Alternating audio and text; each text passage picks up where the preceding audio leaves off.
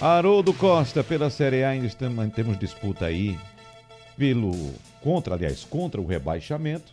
A disputa em aberto ainda é pela, por alguma vaga na Libertadores, Haroldo? Tem, tem disputa sim, tem time sonhando ainda uhum. em chegar na Libertadores, mas a briga mais feia é a briga para não cair. E o jogo que mais, chama mais atenção hoje, Wagner, é Ceará e Corinthians. Né? Nós temos aí um Ceará é, que trocou de técnico para três rodadas, contratou o Argel empatou em casa com o Atlético Paranaense, era uma chance de vencer, não venceu, mesmo já no comando do Argel, e hoje tenta tirar é, pontos do Corinthians. Na verdade, tem que ganhar o jogo, porque sendo vencedor da partida, ele pode praticamente rebaixar o Cruzeiro. Né? O Cruzeiro vai jogar amanhã contra o Grêmio em Porto Alegre. Parada dura. Parada duríssima. Aliás, os próprios jogadores do Grêmio já se pronunciaram a respeito desse jogo. Disseram, se fosse a gente, alguém ia ajudar? Isso. então... Porque pro... fica sempre essa dúvida no ar, é. né? Não, eles se arrumam ali, né? uhum. né? Estão ali naquele eixo São Paulo, é. Rio Grande do Sul, né? São Paulo, Minas, Porto, é, Rio Grande do Sul, vão se ajudando. Não foi, não foi o que nós ouvimos. Exatamente. E só lembrando que o Grêmio já passou por isso, né? Não foi ajudado por ninguém. Não. Inclusive foi rebaixado também. Né? Jogou então, a Série B. Exatamente. Então, o Ceará e Corinthians é o jogo em destaque hoje. Acho que é o jogo que chama mais atenção. O time do Corinthians não tem mais muitos objetivos, ainda sonha lá com a vaga de grupos na Libertadores, não dá mais, tá muito difícil, né? E tá ali entre Sul-Americana. Então, realmente, é o jogo que causa mais expectativa é esse jogo entre Ceará e Corinthians. Mas no futebol pernambucano tem muita novidade, viu, Wagner? É, ontem tivemos a confirmação do técnico Guto Ferreira, é, é, novamente assinando contrato com o esporte, é, confirmando a permanência no comando da equipe rubro-negra por mais um ano. O contrato vai até o final de 2020. A gente espera que ele fique até lá. É claro que estamos falando de futebol brasileiro, né? Se os resultados não aparecem, o treinador começa a balançar. Mas, em princípio, o Guto é construindo realmente uma história com a camisa rubro-negra, comandando a equipe por mais um ano. O técnico Guto Ferreira foi bem avaliado ao final da temporada. O esporte subiu. Alguns acharam que o time eh, teve oscilações e que o Guto não tinha muita variação tática para o time do esporte. Mas o objetivo maior foi alcançado, que foi chegar à primeira divisão. E isso, por si só, já garantiu a permanência do Guto Ferreira. Se havia um objetivo que era subir, o Guto conquistou. E também foi campeão pernambucano. Então os resultados foram bem avaliados. Não havia por que trocar de treinador sob o ponto de vista dos resultados atingidos. E o Guto permanece no comando da equipe rubro-negra. É claro que para 2020 um novo time será formado, com outras peças, com um time até um pouco mais forte. Né? É o que se espera, um time mais forte tecnicamente, com alguns jogadores mais diferenciados, não fora da realidade financeira do clube, e assim o esporte vai trilhar o seu caminho em 2020 Está de volta também a Copa do Nordeste, que é muito importante. É a competição que o Guto já tem falado muito bem, que quer vencer. Ele foi campeão em cima do esporte no comando do Bahia, é, o Guto Ferreira. Então, realmente, sabe da valorização de ganhar a Copa do Nordeste, ser campeão da região. Vamos aguardar aí o trabalho do Guto Ferreira, que fica no esporte para 2020, contrato renovado. O Náutico também já está aí nos seus treinamentos. Ontem foi dia de reapresentação lá no CT, hoje tem treino de novo. E o Náutico dá sequência ao seu planejamento para a temporada de 2020. Aliás, é algo que o Náutico tem feito com, de forma muito organizada, com muita tranquilidade. A execução do seu planejamento. O time ganhou o brasileiro da Série C, deu férias para os jogadores, já voltou aos treinos ontem, no comecinho de dezembro, tem mais um mês aí de treinos, jogadores vão chegar, já chegaram dois, o Brian e o Salatiel, que foram contratados depois da Série C. Então o Náutico segue bem esse seu planejamento, respeita bem, executa bem o que foi planejado.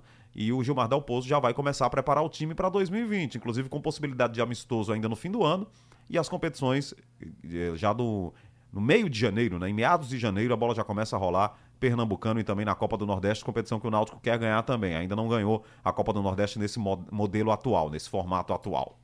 E o Santa Cruz ontem também foi dia de novidade, enfim, a apresentação do técnico Itamar Chuli. O treinador chega aí para tentar resgatar o Santa Cruz nesse momento complicado em termos de resultados.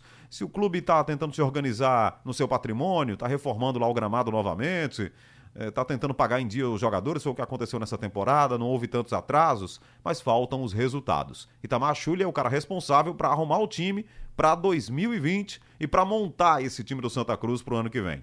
A gente capta aqui um pouco do que falou o Itamar Chuli ontem na sua apresentação, já ressaltando que não vai ter muito tempo para montar o time. É diferente do Náutico. Enquanto o Náutico já tem uma base, tem um treinador, tem uma sequência, o Santa Cruz está praticamente iniciando do zero, digamos assim, a sua montagem para 2020. Vamos ouvir aí o técnico do Santa Cruz, o novo técnico Itamar Chuli.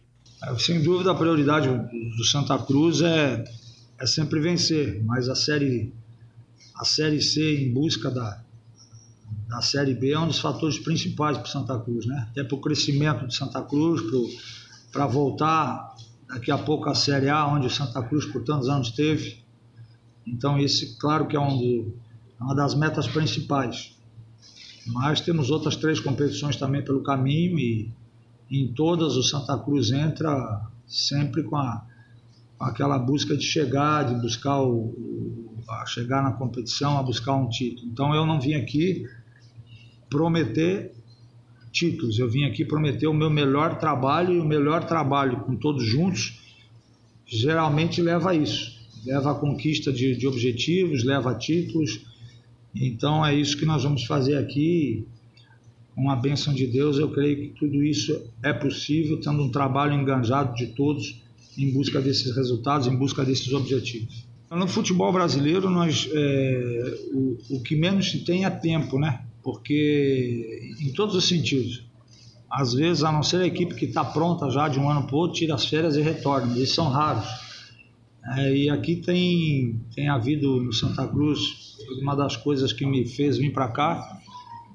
Várias coisas sendo reformuladas, vários, vários setores crescendo dentro do Santa Cruz, fazendo com que o Santa Cruz venha com a estrutura se tornar cada vez mais forte, que isso é importante. E claro, isso vem também trazer muitos, muitos recursos positivos dentro de campo na hora de você contratar um atleta, sabendo, o atleta sabe, né, da, do investimento tem, tem sido feito também na, na área de estrutura do clube do Santa Cruz. Mas o tempo sempre é, é, é pequeno para nós, né? Sempre. Mas eu acho que quando você tem pessoas com capacidade para fazer essas contratações, como tem o Ney, como tem as demais pessoas que integram a direção, como nós que estamos chegando vamos agregar isso, nós vamos conseguir montar um elenco e começar a trabalhar ele o mais breve possível agregando sempre cada vez mais valores aí a esse grupo, para que a gente possa estar tá, começar o mais rápido possível e, e estarmos no melhor momento possível para iniciar as competições, que claro, você inicia e gradativamente você vai crescendo, você vai evoluindo também na, a partir que os jogos vão acontecendo. Eu não me considero um, um técnico linha dura, é que eu fui criado na roça. Então até meus 15, 16 anos eu trabalhei na roça. Eu apanhava da minha mãe de chicote, carpinava, cortava cana. Eu, se eu falasse alto com minha, com minha mãe, eu tomava um tapa no rosto e ela nunca foi presa e eu, e eu fico feliz por tudo aquilo que eu aprendi com meu pai e minha mãe. Aprendi uma coisa que não se treina, ter caráter e ter disciplina. Eu acho que o futebol ele, ele tem que ter disciplina. Não se trata de ser linha dura, se trata de ter, ter disciplina. É que nem numa empresa. Você pode chegar na empresa a hora que você quer? Não pode. No futebol também você tem horários para cumprir, o horário que está determinado tem que ser o horário do início do treino. Você tem que trabalhar cada vez mais. É que nem você estudar. Quem mais estuda tem mais condições de, de buscar um objetivo. Quem menos estuda e dorme mais tem menos condição. A sorte, para mim não existe sorte. Para mim tem aquela. Se você acorda às seis da manhã e vai trabalhar, e eu acordo às dez e busco um emprego, você vai ter mais sorte na vida? Não. Você se preparou melhor, você, você quis mais. Então, o futebol acho que é assim: quanto mais você treina, quanto mais disciplina você tem, quanto mais cuidado você tem com a sua profissão, você é uma pessoa pública, tanto nós profissionais, treinadores, como o atleta também é e, e nós temos é, deveres para como clube. Né? Então isso não trata de ser linha dura, eu acho que trata de ser a palavra profissional, porque se quer, se quer jogar bola sem ser profissional, você joga no amador, aí você vai ao domingo, você come uma costela, toma uma cerveja, vai para casa, isso é amador. O profissional você já tem que abrir mão de várias coisas, você tem que ter um entendimento do que é essa palavra, você tem que ter um alto grau de profissionalismo, até porque a vida do atleta ela é curta né? ela não passa aí de, de 10, 12 anos, né? com raras exceções. Então, nesse período aí, você tem que ter muita disciplina, você tem que ter muito trabalho, muito treinamento para que os objetivos de todos venham a ser alcançados. Ele passa por cada atleta, né? E claro, depois ele passa pelo coletivo. Mas então acho que é isso que eu sempre falo para os atletas, né? Porque quanto mais você se prepara, mais você está próximo do sucesso. O Bolt falava que ele treinou vários, vários, vários anos da vida dele para correr 9 segundos. Então imagina um atleta de futebol. Eu estive agora em dezembro passado com o Rogério Ceni. E o Rogério Ceni no congresso em Teresópolis me disse, Tamar, eu fui fazer o primeiro gol na minha carreira depois que eu bati 15 mil faltas. Pensar bem, 15 mil faltas, sozinho.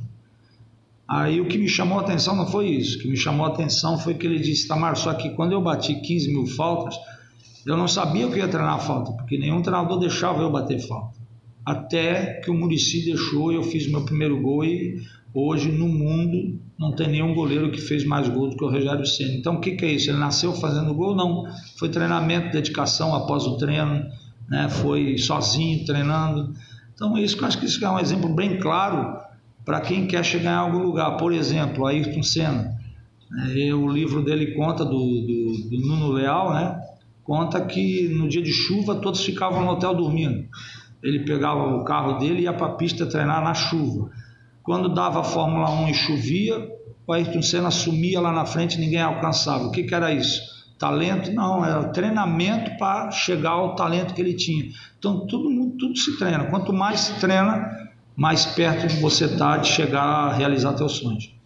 Um discurso simples e direto, né, do técnico Itamar Chuli, falando sobre treinamento, repetição, sobre vontade, disciplina, dê exemplos aí da sua própria vida e a gente começa a torcer para que o Itamar realmente possa dar certo aí no comando do Santa Cruz, viu, Wagner? Porque o Santa Cruz vai precisar disso. Claro. Né? Vive realmente uhum. um momento complicado, esportivamente, em termos de resultados. A nossa torcida para que o catarinense de 53 anos possa fazer história aí no comando do Santa Cruz, Wagner. Sem dúvida, Haroldo.